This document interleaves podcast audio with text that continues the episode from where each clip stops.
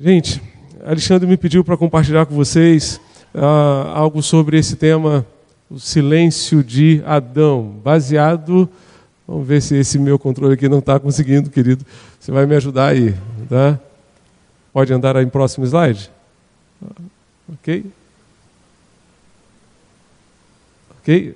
Baseado neste livro do Larry Crabb, O Silêncio de Adão. Vale a pena você ler, se você ainda não leu esse livro, vale a pena ler. E ele tem muita uh, informação útil e importante para uh, transmitir ao seu coração. Abra sua Bíblia, por favor, em Gênesis capítulo 3, de 1 a 7. Uh, ah, vamos ler, vamos ver o que, é que, a Escritura diz e o que, que, o que é que esse autor procura transmitir para a gente também nesta noite. Estamos juntos? Gênesis 3, a partir do verso 1 até o verso 7 apenas. Ora, a serpente era o mais astuto de todos os animais selvagens que o Senhor tinha feito, e ela perguntou à mulher: Foi isto mesmo que Deus disse? Não comam de nenhum fruto das árvores do jardim? Respondeu a mulher à serpente: Podemos comer do fruto das árvores do jardim, mas Deus disse: Não comam do fruto da árvore que está no meio do jardim, nem toquem nele, do contrário, vocês morrerão. Certamente a serpente, eh, disse a serpente à mulher: certamente não morrerão. Deus sabe que no dia em que dele comerem, seus olhos se abrirão e vocês, como Deus, serão conhecedores do bem e do mal. Quando a mulher viu que a árvore parecia agradável ao paladar, era atraente aos olhos e também disso, e além disso desejável para dela se obter discernimento, tomou do seu fruto, comeu e o deu a seu marido, que comeu também. Os olhos dos dois se abriram e perceberam que estavam nus, então juntaram folhas de figueira para cobrir-se. Até aqui. Meus amados, baseado nessa, né, nessa afirmação uh, que o autor desse livro nos apresenta, e baseado também naquilo que nós encontramos aqui uh, nessa parte da Escritura, eu gostaria de dizer a vocês que Deus precisa de homens que assumam os seus compromissos em relação à sua família, que assumam as suas responsabilidades com as suas famílias. Tá? É... Onde estava Adão? A pergunta chave para a gente entender aqui a tese desse autor é a seguinte: onde estava Adão quando a serpente tentou Eva? Onde estava Adão quando a serpente tentou Eva? A Bíblia diz que, após Eva ter sido enganada por Satanás, é, tomou do fruto proibido, comeu e deu também a seu marido, e ele comeu. Será que Adão estava ali o tempo todo? Será que estava bem ao lado dela? Bem, é, se estava ao lado, a situação de Adão só se complica ainda mais. Se estava, e há boa razão para a gente pensar que sim, então uma importante pergunta precisa ser feita: por que ele não disse nada? Por que ele não fez nada? Porque ele não interveio naquela situação e deu um basta naquela situação. Quando a serpente ah, começou uma conversa com Eva, com o intuito de confundir as suas ideias a respeito de Deus, a respeito da palavra de Deus, Adão não disse nada ficou simplesmente em silêncio. Contudo, estava ouvindo a sua palavra, a palavra da mulher, o diálogo entre a mulher e a serpente, estava observando quando ela começou a olhar para aquela árvore proibida, viu quando ela deu um passo na direção da árvore, estendeu a mão para apanhar do seu fruto e não fez nada. Não fez nada. Não fez alguma coisa e nem palavra alguma ele proferiu para que a detesse desse intento. Adão permaneceu em silêncio. Por quê? Ele sabia exatamente o que estava acontecendo. Ele sabia. Talvez ele poderia ter dito: Ora, espere um minutinho, Eva. Vamos pensar um melhor, um pouquinho melhor nessa situação. Vamos pensar um pouquinho melhor, querida. Essa serpente está arrumando encrenca para a gente. É, eu, eu, estou vendo que há uma lábia diabólica na parte eh, do coração dessa serpente. É, ela está enganando você, está fazendo você pensar que vale a pena desobedecer a Deus, que a gente pode ser feliz desobedecendo a Deus. É, Eva, vamos pensar um pouco melhor. Não vamos pegar desse fruto agora, não. Se a gente vier a pegar esse fruto, vamos deixar esse negócio para depois, vamos é, deixar a ficha cair, vamos amadurecer essa ideia, vamos amadurecer, pensar, refletir um pouco mais sobre isso. Mas Adão não disse nada. Não disse nada. E ele ficou ali, ouviu, viu tudo e não disse uma palavra sequer. Ele falhou para com a sua mulher, falhou com a sua, na sua primeira luta espiritual, falhou como um homem para a sua casa, para a sua família. O silêncio de Adão é simplesmente o começo da falha de cada homem, da rebeldia de Caim, a impaciência de Moisés, da fraqueza de Pedro, até a minha falha, a sua falha, a nossa falha dentro da nossa casa, dentro do nosso lar, hoje mesmo. Desde Adão, todo homem tem, tem tido uma inclinação natural para permanecer em silêncio para permanecer em silêncio, enquanto deveria falar, enquanto deveria levantar a sua voz como profeta dentro da sua casa, como um homem de Deus para a sua casa, como um homem de Deus para os seus filhos. Satanás continua obtendo um número excessivo de vitórias. Em nossa sociedade, em nossas igrejas e nas vidas das esposas, filhos e amigos, está na hora dos homens recobrarem a voz, ouvirem a voz de Deus e de falarem. Adão nos ensinou o que nós não devemos fazer. Simplesmente o que nós não devemos fazer. A maior parte dos homens é definida mais pela cultura que os cerca do que pela verdade da palavra de Deus. Adão foi então um homem calado, um homem passivo. Como muitos homens na história, ele esteve fisicamente presente, mas emocionalmente ausente fisicamente presente, mas emocionalmente ausente. A palavra de Deus suscitou a criação a partir do caos. O silêncio de Adão trouxe o caos de volta à criação. Diversos homens retratados em Gênesis escolheram ficar calados, alheios, ausentes e desatentos, e continuamente metendo-se em apuros e encrencas, em vez Toda vez que escolheram certamente o silêncio em vez de envolvimento e de solução dos problemas para sua família. Talvez você consiga se lembrar de um outro homem que permaneceu em silêncio no momento crucial da sua história, da história da sua família, que foi Abraão. Abraão tinha um problema. Deus havia dito a ele que seria pai de uma grande nação e ele recebeu essa promessa aos 75 anos de idade. E os anos foram se passando e a inquietação foi tomando conta do coração de Abraão, foi tomando conta do coração de Sara. Sara, vendo a sua idade é, se aproximar, vendo a velhice chegar, ela disse: Abraão, olha, Deus, eu acho que quer que você seja pai de uma grande nação, mas não vai ser através de mim. Porque eu sou uma mulher estéreo. E agora, para complicar, já sou uma mulher velha. Como é que eu vou ser mãe de alguém? Vamos fazer o seguinte: pegue H. Pegue H. E assim como Eva colocou um fruto proibido nas mãos de Adão, Sara colocou a sua escrava no colo de Abraão.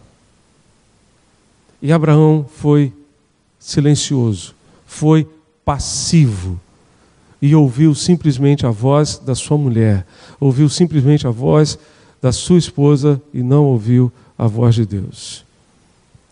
E todas as vezes que a gente faz isso, a gente só cria problemas para a gente, irmãos. Todas as vezes que a gente faz isso, a gente só cria problemas para a gente. Abraão estava achando que estava resolvendo o seu problema, quando na verdade só criou o problema para ele e para todos os seus descendentes. Isaac e Ismael continuam brigando até os nossos dias, criando problemas entre si até hoje. Até hoje. O que dizer, por exemplo, de Ló? sobrinho de Abraão. Ló escolheu permanecer em silêncio diante do pecado de Sodoma e de Gomorra. A sua ação não difere muito da de Abraão e de Isaac, os quais colocaram em risco as suas esposas, oferecendo-as a reis estrangeiros. Eles são exemplos para nós de como muitos homens hoje se comportam dentro de suas famílias, dentro de suas casas. Um certo pastor, falando numa conferência da CEPAL algum tempo atrás, ele, o pastor na Colômbia, ele falou sobre um outro homem chamado Noé.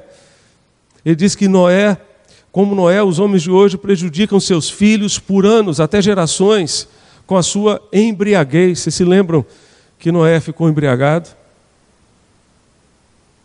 Embriagado, por outro lado, o Ló não soube que estava tendo relações sexuais com as suas próprias filhas. A sua embriaguez levou ao incesto, que produziu filhos que depois guerrearam continuamente contra Israel. Às vezes nós escorregamos, meus irmãos, em cascas de banana que nós mesmos lançamos sobre nós, diante de nós.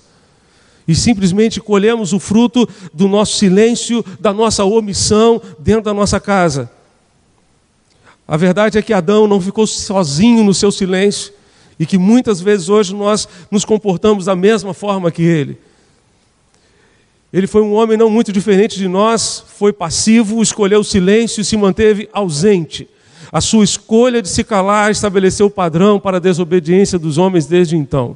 Adão não apenas se calou para com a serpente, mas calou-se também para com Eva. Não se uniu à sua esposa para enfrentar a sagacidade daquela serpente.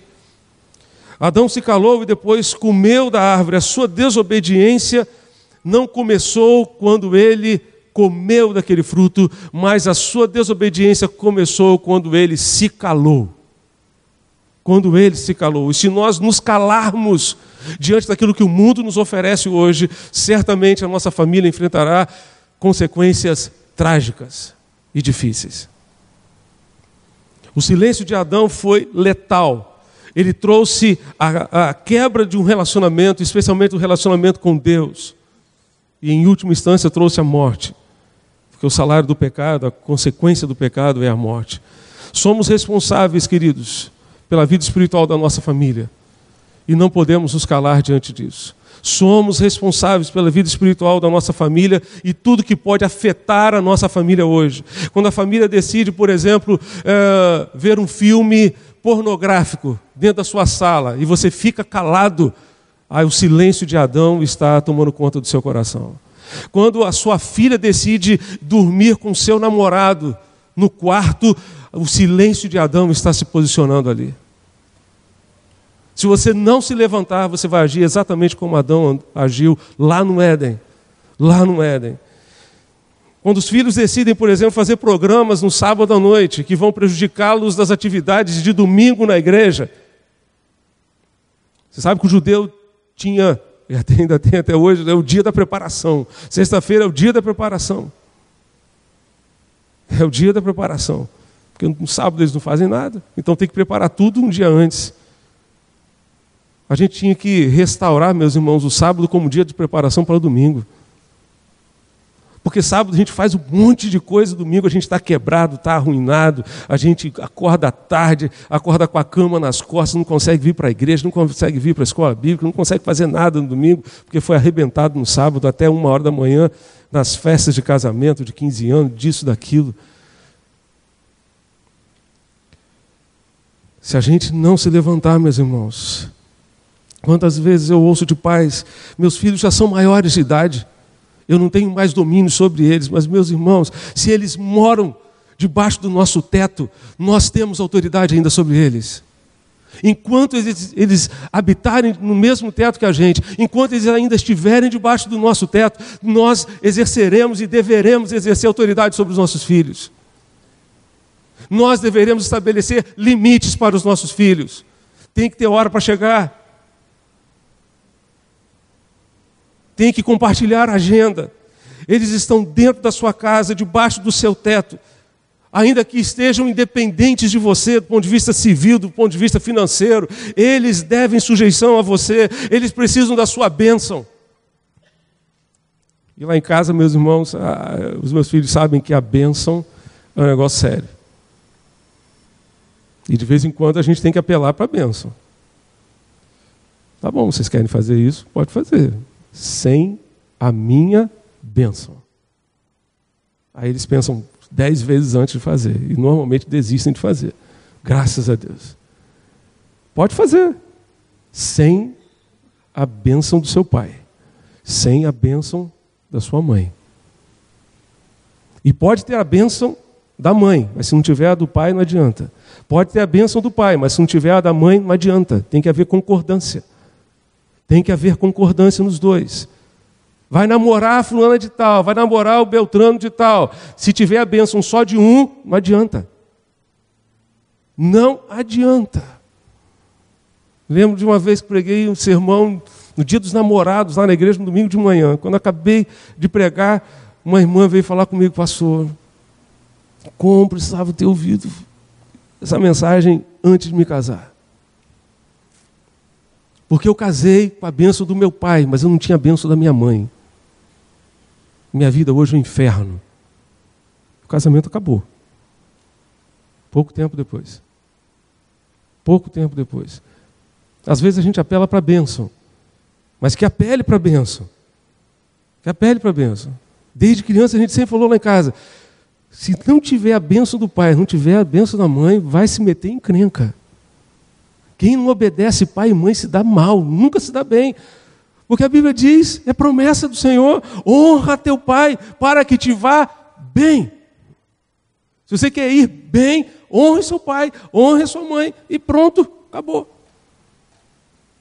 Para que tenhas vida longa. Deus precisa de homens que participem, que se envolvam com a sua família o tempo todo. Quantos nossos filhos hoje, próximo slide, precisam ser pais, né? Quanto aos nossos filhos, precisamos ser pais que se certifiquem quanto à salvação dos nossos filhos. Nós precisamos nos certificar de que as mãos dos nossos filhos estão nas mãos de Jesus de pelo menos, de, precisamos nos certificar pelo menos que nós fizemos a nossa parte. Claro que a salvação é algo pessoal e intransferível, que você não pode tomar pelos seus filhos, é uma decisão que você não pode tomar pelos seus filhos. Mas você precisa se conscientizar de que você fez a sua parte e fez direitinho a sua parte. Que a única coisa que falta é a decisão dele. Pelo menos isso você precisa certificar, para dormir em paz e ter tranquilidade no seu coração. Eu fiz a minha parte.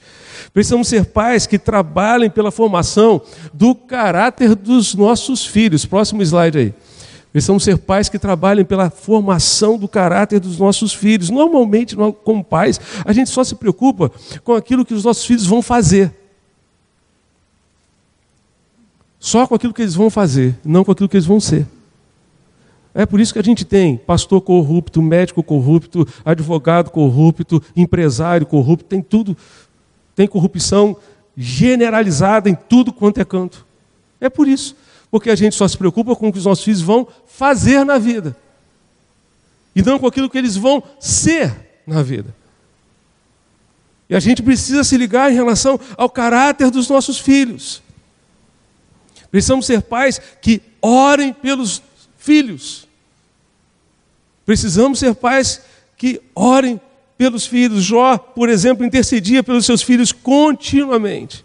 Continuamente, como nós precisamos orar pelos nossos filhos. Quantas e quantas vezes eu e você ouvimos testemunhos de pessoas que se afastaram do Evangelho, de pessoas que se distanciaram dos caminhos do Senhor. E nesse período de afastamento chegavam em casa de madrugada e encontravam alguém de joelhos orando. Quem era, irmãos? Quem é que estava de joelhos orando? Eu nunca ouvi um testemunho que alguém dissesse. Eu cheguei em casa de madrugada e encontrei o meu pai de joelhos orando.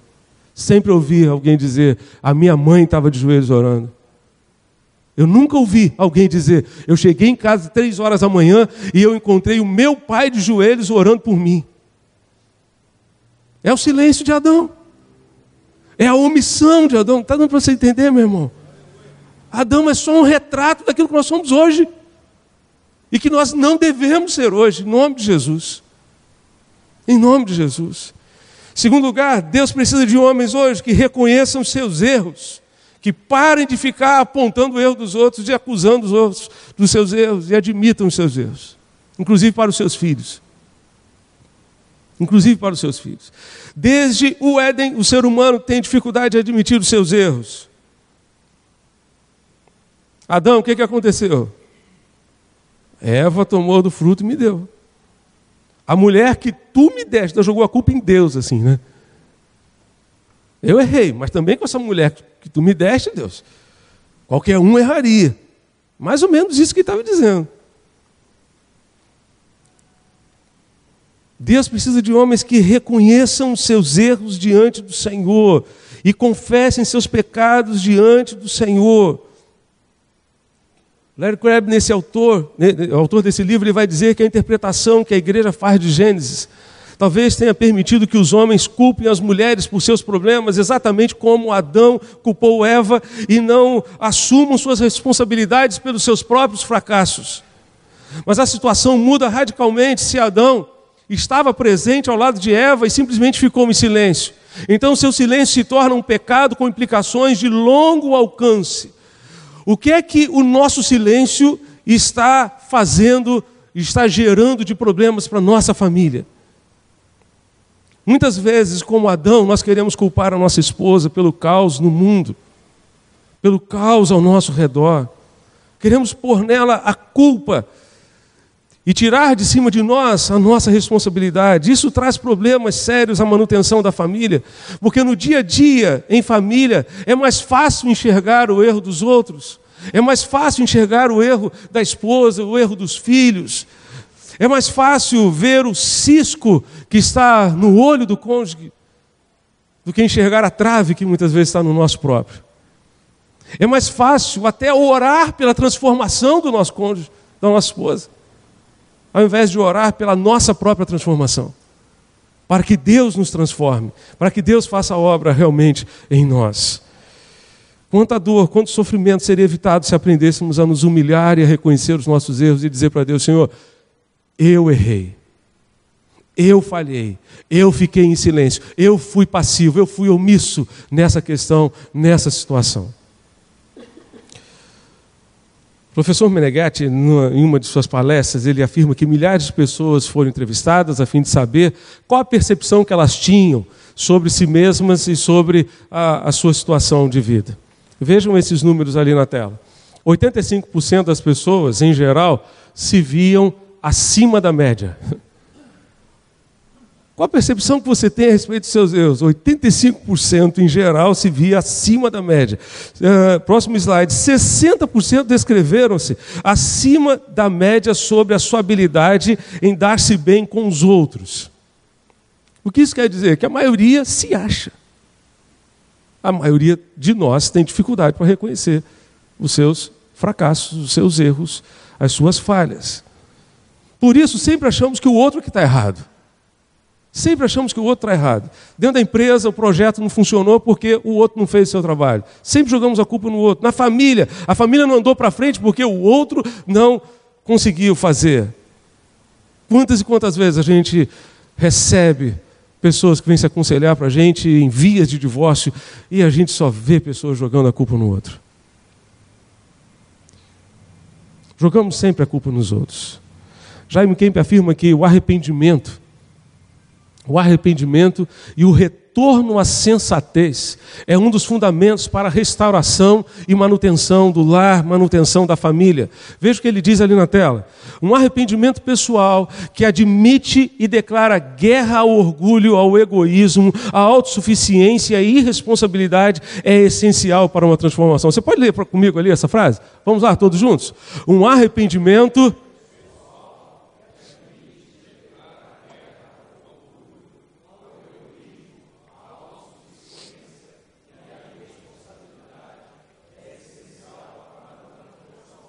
Amém. Leia o próximo slide.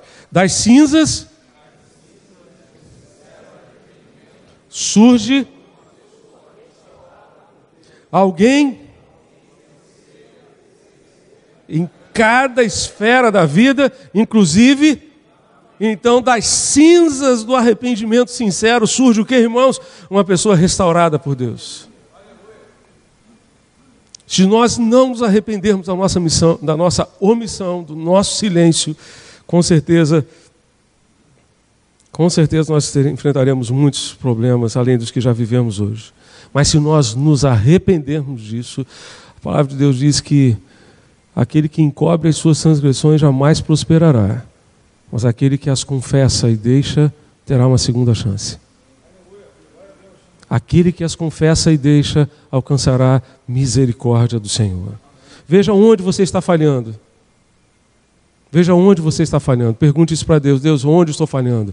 Faça a oração do Salmo 139. Sonda, ó oh Deus, o meu coração. Vê se há em mim algum caminho mau e guie-me pelo caminho eterno. Senhor, mostra-me onde eu estou errando. Dá-me discernimento dos meus erros. Ajuda-me a parar de ficar colocando a culpa em cima dos outros. Ajuda-me a reconhecer os meus erros diante dos meus filhos, diante da minha esposa. Ajuda-me, ó Deus. Pense também naquilo que você pode fazer para tornar a sua família melhor, para proteger mais a sua família, para zelar mais pela sua família. Em nome de Jesus. Fique ligado em relação às circunstâncias que estão acontecendo dentro da sua casa. Dentro da sua casa. Você se lembra daquele momento em que Jacó foge de Padã Arã com a sua família, porque ele não queria que o seu sogro Labão né, sogro e tio Labão tomasse conhecimento que ele estava indo embora. Você se lembra dessa ocasião?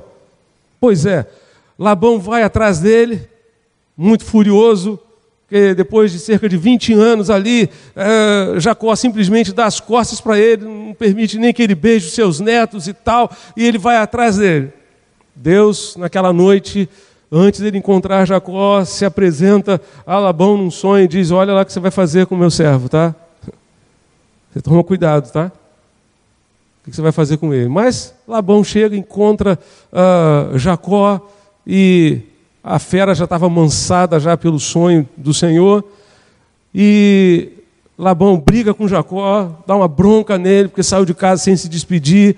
Ok, mas faz uma observação. Será que você ainda teve coragem de roubar os ídolos da minha casa? Você lembra disso? O que, que Jacó diz? Se alguém aqui roubou alguma coisa do Senhor, tá? Vai morrer agora diante do Senhor. Pode revistar todas as barracas. Só que Jacó não sabia que a sua esposa preferida, a Raquelzinha, justamente ela havia roubado os ídolos do pai. Ainda arrumou um, um esquema lá para não se levantar da cela do camelo, para justamente esconder os ídolos debaixo daquela cela. A família de Jacó estava correndo perigo, porque ele não tinha a menor noção do que estava acontecendo ali. Gente, isso é muito sério. Hoje é muito difícil você ter noção do que está acontecendo dentro da sua casa. É muito difícil. Para qualquer um, qualquer um de nós. A partir do momento que o seu filho tiver esse negócio aqui na mão, meu irmão, está perdido. Só a graça de Deus. Só a graça do Senhor. E precisa ver hein, quantos casamentos estão se perdendo por causa dessa encrenca aqui, irmãos. Quantos casamentos? A sua esposa tem a senha do seu celular? Deveria ter. Você tem a senha dela? Deveria ter. Um relacionamento precisa existir total cumplicidade. Não para você ficar fuxicando o que a sua esposa diz, que ela ficar aqui não. Mas não tem problema. Não tem problema, não tem o que esconder. Não tem o que esconder. Quem não deve, não teme. Você pode dar senha para ela, não tem problema nenhum. Ela não vai encontrar nenhuma conversa inconveniente sua, com uma coleguinha de trabalho, com a sua secretária, não vai encontrar nenhum problema ali, não vai encontrar. Agora você, de vez em quando, dá uma olhada no celular dos seus filhos, irmão. Dá uma olhada. Você tem autoridade para isso, tá? Se Deus mostrar a você a necessidade de fazer isso, faça. Faça. Tá? Faça. Não tenha medo de fazer, não. Ah, invasão de privacidade. Invasão de privacidade o quê, meu irmão? Está dentro da sua casa, está debaixo do seu teto, debaixo da sua autoridade. Debaixo da sua autoridade. Meu filho mais velho é, é, é pastor de novas gerações lá na nossa igreja, trabalha com adolescentes, com jovens. Ele estava falando, pai, a gente está numa luta aqui muito grande com a menina adolescente da igreja que está. A gente está descobrindo pelo Instagram dela que ela está com toda a tendência homossexual, está recebendo cantada de uma mulher. E a gente está vendo isso aqui, a gente está tentando alertar a mãe dela, mas a mãe dela não tem a menor noção do que está acontecendo. Não tem a menor noção. Dá para você entender, meu irmão? Dá para você entender? Você precisa acompanhar os seus filhos. Se eles curtem rede social, você precisa curtir isso lá, você precisa estar tá lá ligado no que está acontecendo. Você precisa ter noção do que está acontecendo dentro da sua casa. E você precisa estar presente. Em alguns momentos, a, simples, a sua simples presença vai fazer toda a diferença. Vai fazer toda a diferença. Eu estou aqui, estou junto de você. Mas só vai também? Vou. Vou. Você é um caretão aqui no meio de vocês, mas vou estar junto de vocês. Vou estar junto de vocês. Em nome de Jesus. Vamos reverter essa situação.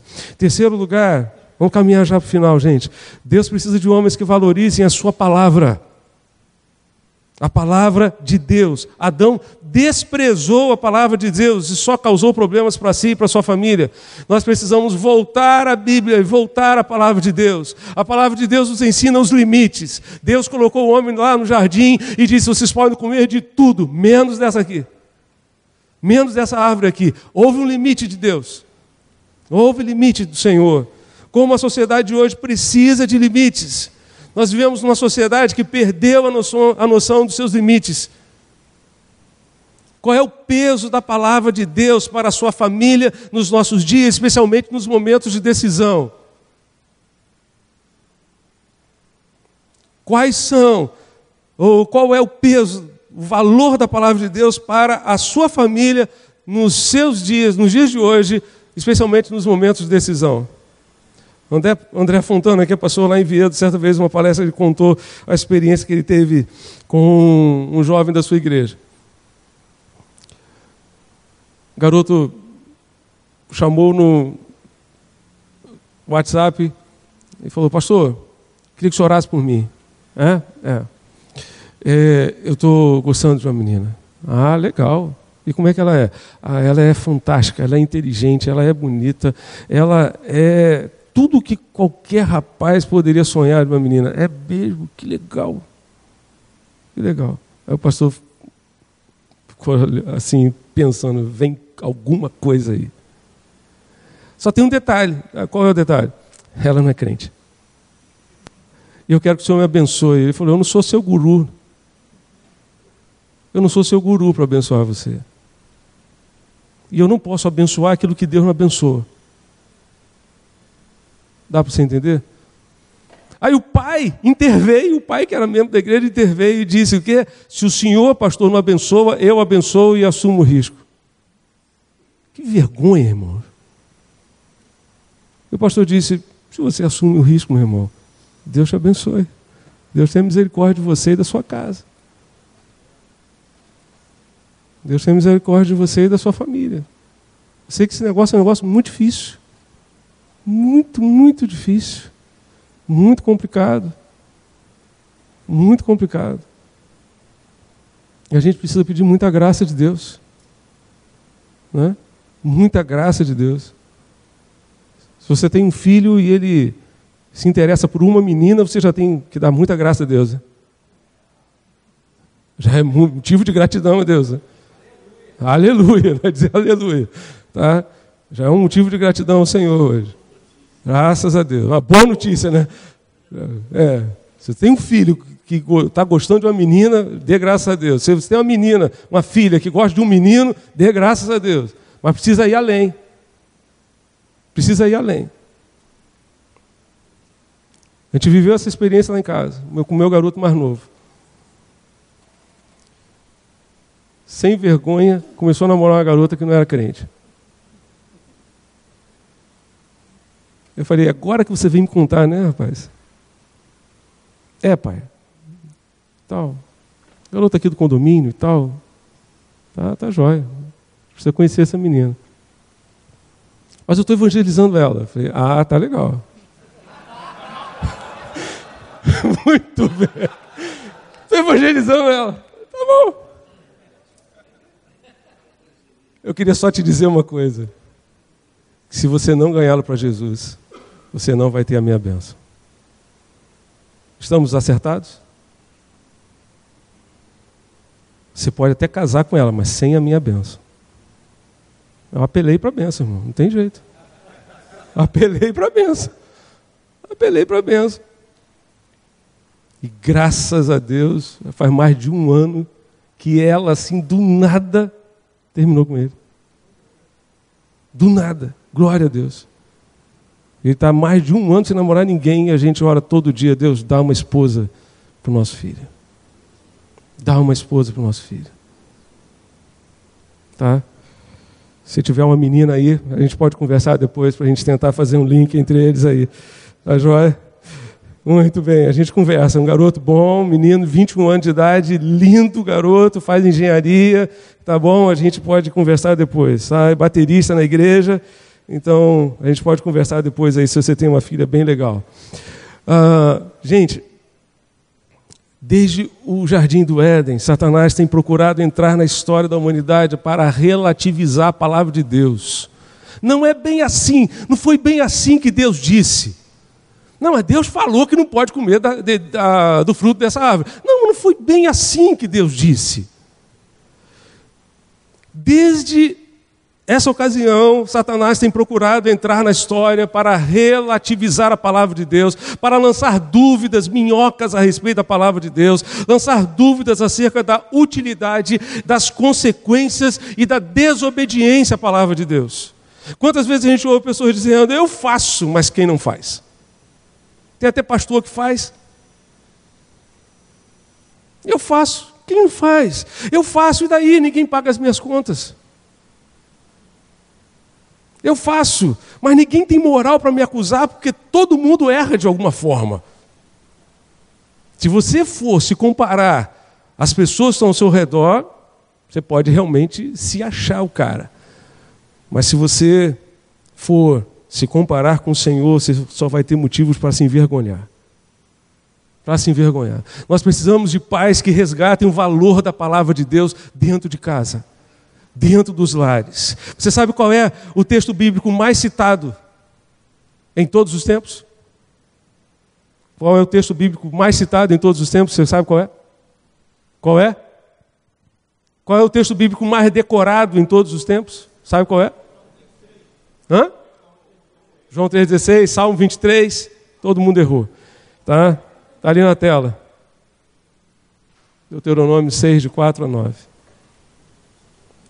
Todas as manhãs e todas as noites, esse texto é lido em voz alta nos lares judeus ortodoxos. Ele é recitado a cada sábado, é lido quando alguém se acha no leito de morte, quando celebram o bar mitzvah dos meninos judeus. Vamos ler juntos esse texto? Vamos ler juntos? Vamos lá? Ouve, ó Israel, o Senhor nosso Deus, amarás.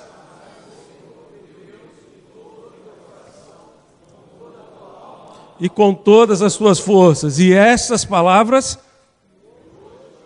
estarão, e as ensinarás, e delas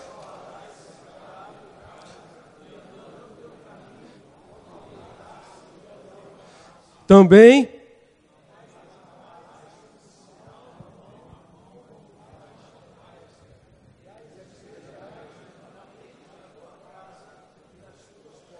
Então o texto diz aqui, meu irmão, que essas palavras que eu te ordeno estarão primeiro no teu coração. E uma vez que estejam no, seu, no teu coração, tu as ensinarás a teus filhos, e falarás delas sentado em casa, andando pelo caminho, ao deitar-te e ao levantar-te. Você tem aproveitado os momentos em que você está viajando, andando, levando o seu filho para a escola para compartilhar a palavra de Deus? Eu já fiz isso com o meu mais novo. E olha como valeu a pena. A gente pegava as meia-aventuranças. Olha, hoje a gente, no caminho até a escola, é, vamos falar sobre uma das bem-aventuranças. Bem-aventurados os limpos de coração, porque eles verão a Deus. Ok? Ok. Então vamos pensar sobre isso. Bem-aventurado é feliz. Ok. Então feliz é quem tem um coração limpo. E como é que a gente pode ter um coração limpo? E você vai ali batendo um papo e conversando sobre princípios da palavra de Deus. A gente precisa falar da palavra, gente. A gente precisa falar da palavra para os nossos filhos. A gente precisa fazer isso em nome de Jesus. Eu me lembro da Rosalei e da Carolina Veloso, quando elas eram testemunho depois da morte de Veloso. Elas usaram essa expressão que está ali na tela, eu acho. Se cortassem suas veias, poderia jorrar a palavra de Deus. Se cortassem as suas veias, poderia jorrar a palavra de Deus. Como nós precisamos ouvir a palavra de Deus. Ouve Israel, a palavra do Senhor. Ouve Israel, o Senhor nosso Deus é o único Senhor. Às vezes a gente ouve, mas não presta atenção. Às vezes a gente ouve, mas não pratica, não obedece, e o nosso filho sabe se a gente está vivendo ou não a palavra. Os nossos filhos sabem se nós estamos obedecendo ou não a palavra de Deus dentro de casa. A ruína do primeiro casal foi ouvir e não obedecer. E eu quero lembrar a você uma palavra do, do Gerê, né? Jeremias Pereira, lá de Belo Horizonte. O que muda a nossa vida não são as mensagens que nós ouvimos, são as decisões que nós tomamos. Não são sermões que nós ouvimos, são as decisões que nós tomamos. Às vezes nós tomamos decisões como fruto de sermões, de mensagens que nós ouvimos, graças a Deus por isso. Mas a sua vida não vai mudar nada hoje se você não tomar uma decisão hoje. Se você não sair daqui com uma decisão no seu coração em relação à palavra de Deus. Ouvir a palavra só não vai fazer a menor diferença. Imagine se Noé tivesse, uh, não tivesse dado ouvidos à palavra de Deus, tivesse, não tivesse prestado atenção naquilo que ele deveria ter feito. A sua família toda teria perecido naquele dilúvio. Por isso a palavra de Deus nos diz, está ali na tela, você pode ler ele comigo? Vamos ler juntos lá para a gente terminar?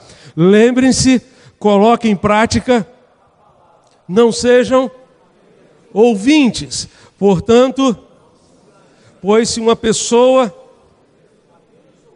e não a colocar em prática é semelhante que olha o seu próprio rosto no espelho e depois de olhar para si mesmo, logo que se afasta, não se lembra de como é a sua aparência. Entretanto, se continuar olhando com firmeza, na lei de Deus, que traz liberdade e não a esquecer, mas praticar o que nela diz, Deus abençoará grandemente essa pessoa em tudo que fizer.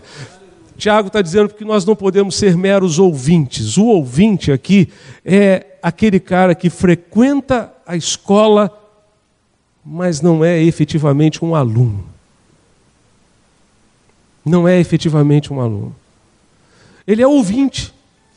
Ele não tem compromisso com a escola, não tem compromisso com o professor, não precisa fazer prova, não precisa fazer trabalho de casa, não precisa fazer nada. Ele só ouve o que o professor diz. O texto diz que nós não podemos ser ouvintes, meros ouvintes. A gente tem que ter um compromisso com o mestre que nos ensina e que nos transmite a palavra. Em quarto lugar, queridos, Deus precisa de homens que lutem pelas suas famílias. Deus precisa de homens que lutem pelas suas famílias. O primeiro casal tinha um relacionamento muito próximo com Deus, havia uma proximidade, uma intimidade tremenda com Deus até o dia em que o pecado quebrou esse relacionamento. Da mesma forma, o pecado afeta o nosso relacionamento com Deus e, consequentemente, o nosso relacionamento familiar. Por isso precisamos tomar cuidado para não deixar brechas nesse relacionamento, pois são elas que facilitam a ação maligna para destruir a nós mesmos e a nossa família. Por isso eu tenho a firme convicção, meus irmãos, que a manutenção de uma família é, sem dúvida alguma, uma tremenda batalha espiritual. E nós não vamos conseguir manter as nossas famílias a não ser com muito joelho dobrado, com muita oração. Quantas e quantas vezes repreendendo obras do inferno que vem contra a nossa família. Se alguém disse para você que o diabo fez trabalho, que alguém fez trabalho para destruir a sua família, meu irmão só jogou água onde já estava molhado. Porque o diabo está trabalhando o tempo todo para destruir a minha, a sua, a família de todo mundo aqui. E se nós não nos ligarmos nisso, nós vamos perder essa guerra, nós vamos perder essa batalha. A palavra de Deus nos diz que o nosso adversário anda ao nosso derredor, bramando como leão, procurando a quem possa tragar. Se essa guerra espiritual é uma realidade, nós precisamos nos armar com as armas espirituais da oração, da leitura da Bíblia, do culto doméstico. Precisamos fechar toda e qualquer brecha que possa haver em nossa casa especialmente a partir do nosso próprio coração. Depois daquela tragédia, houve uma outra tragédia naquela família, que foi a morte de Abel pelo seu próprio irmão Caim. E Deus encontrou Caim, fez uma pergunta a Caim: Porque você está furioso, porque seu rosto mostra ódio. Se você fizer o que é certo, Caim, não será aceito. Mas se você agir mal e não obedecer, saiba que o pecado está à espera. Ele deseja destruí-lo. Está nas suas mãos o poder de dominá-lo. O pecado estava procurando brecha no coração de Caim. Por onde surgem as brechas? Por onde surgem as brechas? Pela falta de prioridades afinadas com os propósitos de Deus para a nossa família, pela falta de um relacionamento sincero e transparente com Deus a partir da nossa vida, a partir do nosso comportamento como pais, como filhos. Quantas vezes, queridos, nós vivemos um cristianismo meramente religioso, e Deus abomina esse tipo de, de evangelho, esse tipo de cristianismo. Isso tem nada a ver com Jesus. Não faz o menor sentido viver um cristianismo de domingo, de quinta-feira, de segunda-feira, se ele não atinge todos os dias da nossa vida. Aquela esposa e aquela filha do Ari disse a respeito dele, está lá na tela, ele vivia a vida com Deus entre domingos entre conferências, no dia a dia, quando todos estão nos observando e também quando estamos a sós. Jesus disse: Se alguém quer vir após mim, negue-se a si mesmo, tome cada dia, cada dia sua cruz e siga-me. E siga-me. Se nós não vivermos o Evangelho entre domingos, não fará, não fará menor, não fará o menor sentido o domingo para a gente. Não fará o menor sentido o domingo para a gente. Me lembro como se fosse hoje, coisa de. Caramba, uns 25 anos atrás, num outro ministério que eu tive. Eu e minha esposa recebemos uma irmã em nossa casa. E ela disse: Eu posso conversar com vocês? Posso. Pode eu precisava abrir meu coração para vocês em relação ao meu marido. Meu marido não é nada em casa daquilo que ele é aqui na igreja. O homem que vocês conhecem aqui na igreja não tem nada a ver com o que eu tenho dentro da minha casa. Ela pediu para ir até o meu escritório, a gente estava na sala. Ela foi com a Soraya e ela mostrou marcas de agressão física que ela recebia dele. Dentro da casa dela. Ele era um líder dentro da igreja. Se nós não vivermos o Evangelho entre os domingos, se nós não vivermos o Evangelho dentro da nossa casa, se nós não resgatarmos o valor da palavra de Deus para a nossa família, não fará a menor diferença. A gente está aqui hoje. A menor diferença. Deus precisa de homens que cumpram suas responsabilidades para com as suas famílias. Deus precisa de homens que reconheçam seus erros diante de, seus, de suas esposas, diante de seus filhos. Deus precisa de homens que valorizem e resgatem o valor da palavra de Deus para suas casas. Deus precisa de homens que não joguem a toalha e que lutem pelas suas famílias. Lutem com os joelhos dobrados. Você pode dobrar seus joelhos para a gente orar nesse instante?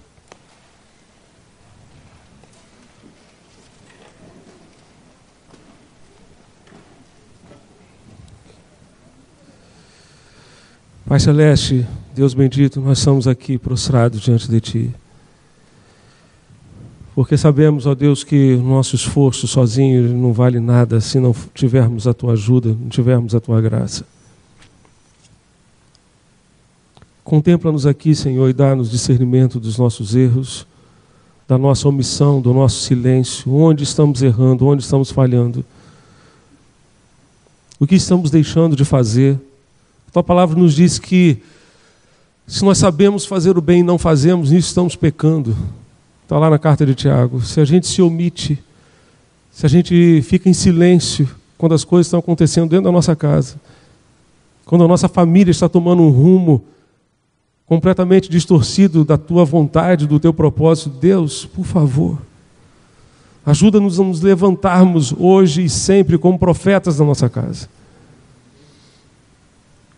como sacerdotes do nosso lar, para compartilhar a tua palavra. Por favor, Jesus, ajuda-nos. Usa-nos, Senhor.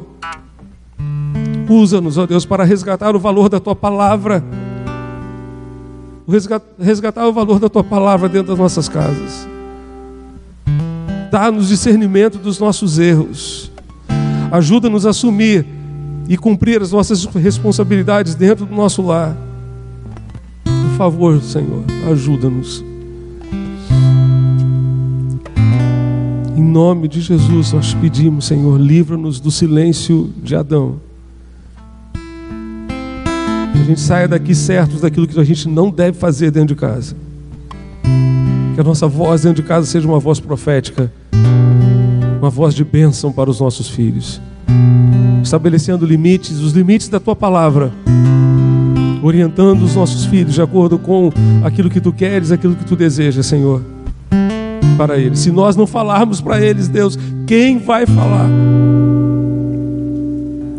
Se nós não nos levantarmos como sacerdotes da nossa casa, quem vai se levantar, Deus? Por favor, ajuda-nos a cumprir a nossa responsabilidade. Em nome de Jesus. Em nome de Jesus. Pai, abençoa os nossos lares aqui representados. Senhor amado, tu sabes, ó Deus, das lutas, provações, angústias que porventura muitos aqui estão vivendo no relacionamento conjugal, no relacionamento com os filhos, na luta, na luta contra essa crise econômica que assola as famílias, causando desemprego, causando, ó Deus, a perda de esperança de dias melhores. Pai querido, contempla os teus filhos. Tu que conheces perfeitamente cada coração aqui, Tu que conheces perfeitamente a realidade que cada um está vivendo dentro de casa. Pai querido, abençoa e sustenta a cada um com a tua graça no nome de Jesus.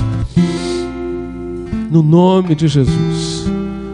Faz uma grande obra em nós e através de nós para abençoar as nossas casas, nossas famílias.